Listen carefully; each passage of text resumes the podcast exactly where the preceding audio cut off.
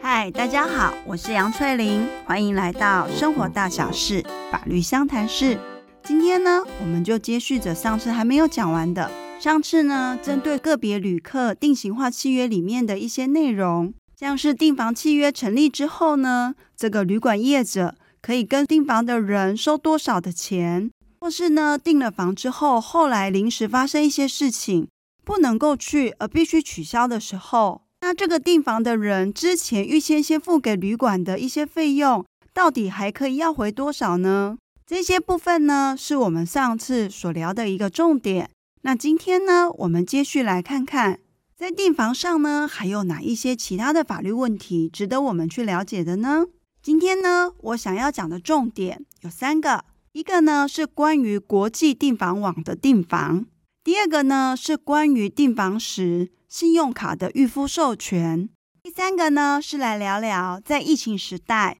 一样的情形呢，会被认定是所谓的不可抗力因素呢？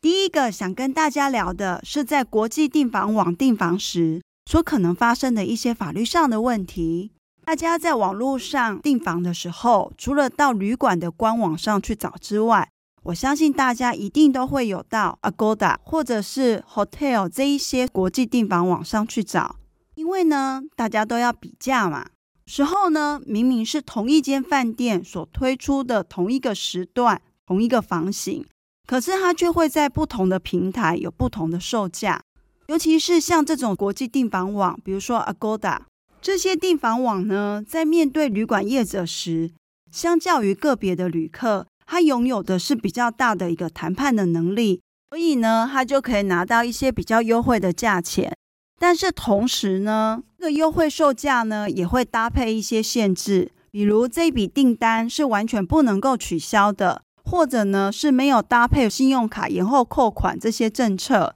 那这时候呢，消费者可能就会提出疑问了，因为今天呢这些订房网他们几乎都是国外的公司，那如果万一发生后续的一个消费纠纷的话，那是适用外国的法律还是台湾的法律呢？这个部分呢，在主管机关来看，提到，即便你今天是透过国际订房网去订房间，但是只要这个房间是由国内的一个旅馆业者提供的话，那当然就是适用台湾的法律、台湾的消费者保护法以及个别旅客订房的这样的一个定型化契约作为规范。如果今天呢，你透过 Agoda 去下订，一定呢要在端午节的时候。到台北的圆山饭店住个三天两夜，那圆山饭店就在台湾本岛啊，所以后续上一些消费上的相关法律规范，当然是适用台湾的法律。关于这个订房契约的一些相关规定，也要符合个别旅客订房定型化契约的条款内容。所以如果说今天你订的这一笔订单，它同时写到说，该笔订单因为是非常优惠的价格，所以是不准取消的。如果一取消的话，就要付这个房型第一晚的全额的一个房价。这样的规定呢，是不是跟前面所谈的定型化契约的内容是有相违背的？记得吗？不管今天你付的是定金，还是预付的一个全额的房价总额，只要订房的人呢，他是在一定的期间之内去通知旅馆说要取消这笔订单的话。这些先前呢交给旅馆业者的金额是可以按照比例去做发还的，甚至于呢通知的时间够早的话，那这些款项是可以全额被退还的。所以呢，订房网上这个不得取消的这样的一个条款内容，是抵触了定型化契约的一个内容，而导致产生无效的效果。那订房的人呢，自然就可以主张说不受这个条款拘束。那这个时候呢，就会根据订房的人是在什么时间去通知说要取消这笔订房，去计算呢，他可以拿回多少他之前先付的定金或者是预付的一个房价总额。在这里呢，即便是取消可以拿到一定的金额返还，但是你如果是透过旅馆业的官网，和你直接对口的呢是所谓的旅馆业，那你就可以跟他去谈。但是如果今天呢，你是在订房网订房时，而在你取消之后呢，你想要拿回之前预付的那些金额时，必须是这个订房网从中去居中协调。所以，如果今天呢，订房网它并没有很积极的来帮你的话，那其实你要拿回这笔款项，相较就是比较迂回，花的时间也会比较久。另外，加上这些订房网呢，它的一个登记住址都是在国外，那它在台湾呢也没有分支机构。那如果呢，今天发生消费争议，那在进行消费争议调解的时候，有可能呢，这些国外的机构他也不会派人来，最后就是可能是你这个订房的人跟提供住宿的国内业者来谈。那如果这时候这个旅馆业者跟你说，他们都还没有从这个订房网的平台收到任何费用的时候，所以他也不能够退还给你任何之前预付的钱。那整件事情就荡在那边，悬而未决。甚至有的时候呢，今天呢，你透过订房网，你看到的是有房间的，但是等到你入住的时候呢，旅馆业者呢，要不就是告诉你说，他们并没有收到你的一个预约的一个订单，跟你说那一天呢，他早就没有试出任何的房间给订房网。那不知道为什么订房网的记录会是有空房的？那这时候对你来讲呢，你到了现场竟然没有房间可以住，那你能做什么？你回头去找订房网，订房网呢，要不就是承认他的疏失，不然呢就是跟旅馆业者互踢皮球。可是对于消费者你来说呢，你其实想要的是在当天有一个住宿的地点，而不是后续损害赔偿的问题。前面呢所讲的这几个可能的一些风险。都是在你决定要在订房网订房时，都必须要好好考虑跟评估的。第二个呢，想跟大家谈的是信用卡预付授权。一般呢，我们听到的就是过卡，这是什么意思呢？我们在网络上订房的时候呢，有时候会看到，诶，这个房间呢，它明明有提到它是不收取任何的定金。那为什么他同时又请我要输入我一个有效的信用卡卡号呢？这个其实就是预付授权。当你输入了你的一个有效的信用卡卡号之后，对于旅馆业者来讲，那就会取得一个担保。什么样的担保呢？如果今天呢，你在这个高级旅馆订了两晚，那一晚是一万块的话，那旅馆业者呢，透过过卡的这个动作，这张信用卡里面有两万块的额度，是作为这一次住宿的一个担保。这个时候的过卡呢，旅馆业者是不能够去跟银行请款的，只有后面呢再做一次刷卡的动作，那就是去做完成授权的这样一个动作，才可以去请款。这个预付授权呢，什么时候会发生担保作用呢？比如说到了预定的时间了，可是订房的人都没有出现，那这个时候呢，就是所谓的 no show 嘛。那前面呢，定型化契约里面有讲到，no show 的时候呢，是可以没收全部的定金，或者是当初讲好的一个预收房价的总额。所以这个时候人没到没关系，那就是把这个预付授权的一个信用卡再去做一次刷卡，就是完成真正的授权。旅馆业者呢就可以去跟银行请款，那等于就算旅客没有来，他也没有任何的损失。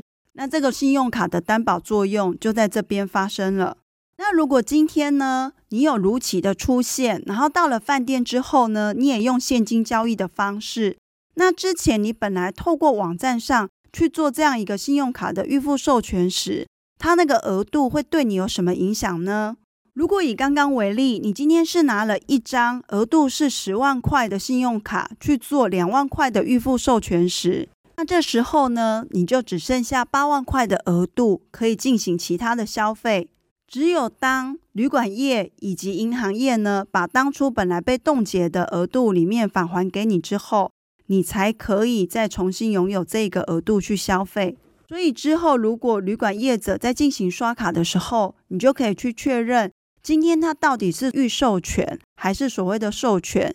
当刷卡单上出现的是授权这样的字眼。那旅馆业者才可以去跟银行请款的。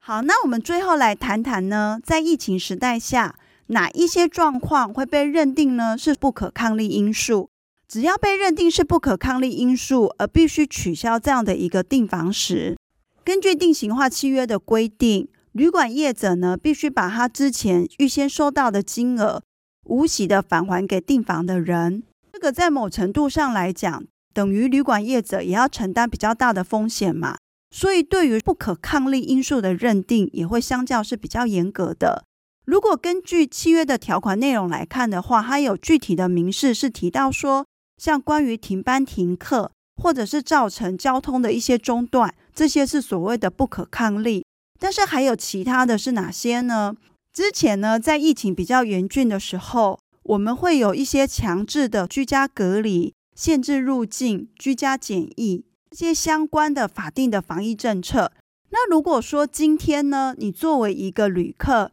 你原先本来已经订好房，准备要出去玩了，但你却染疫了，那这个时候呢，可不可以跟旅馆业者主张说，你是基于不可抗力的因素而不得不取消这个行程？还是说旅馆业者会根据你通知他的期间来去核算，说他要退还给你多少的金额？那之前呢，在疫情很严重，那整个政府呢也采取比较严格的防御政策下之后，观光局有直接明白的表示，如果今天呢是碰到因为要因应政府的防疫政策。而被限制入境，或者是居家检疫、居家隔离，这些为了配合政府的防疫政策而必须取消订房的话，那这都被认定是不可抗力因素。所以旅馆业者呢，他就必须要无息全部的返还之前他所预收的这些金额及费用。那如果今天呢，你是没有染疫的，但是你自己觉得说啊，疫情好严重，我还是不要去好了。这个时候就会回到你当时通知旅馆业你要取消的日期，跟你预定的日期间隔几日，然后再去做一个比例的返还。当然，你越早通知取消的话，你就可以拿回比较多的钱，甚至于是全额的返还。好，那这时候就要问喽，因为最近呢，整个疫情相较趋缓，其实我们防疫政策已经松绑非常的多，甚至于在三月二十号开始之后。轻症不用再强制隔离了。那在这个时候呢，如果你不小心染疫了，那你可不可以跟旅馆业者主张说，你的取消是属于不可抗力因素呢？在这种状况下呢，随着防疫政策的松绑，如果今天你是因为染疫而必须要取消时，相当高的比例呢，还是会去根据。你今天取消的日期和你原先预定的日期，他们之间的时间差是多少？然后去进行比例返还你前面所预付出去的金额。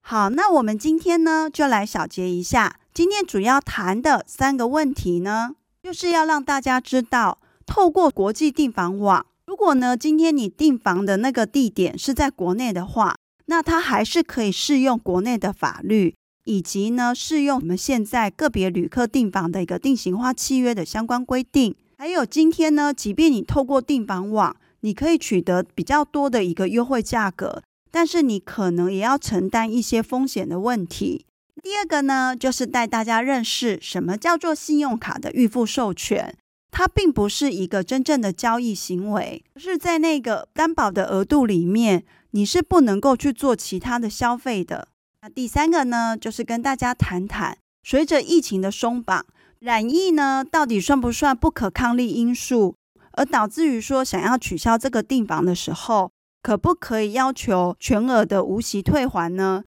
会因为防疫政策是比较严格，还是比较宽松，而有不同的认定。好，那我们今天的 podcast 就到这边结束喽，下次再见，拜拜。Thank you.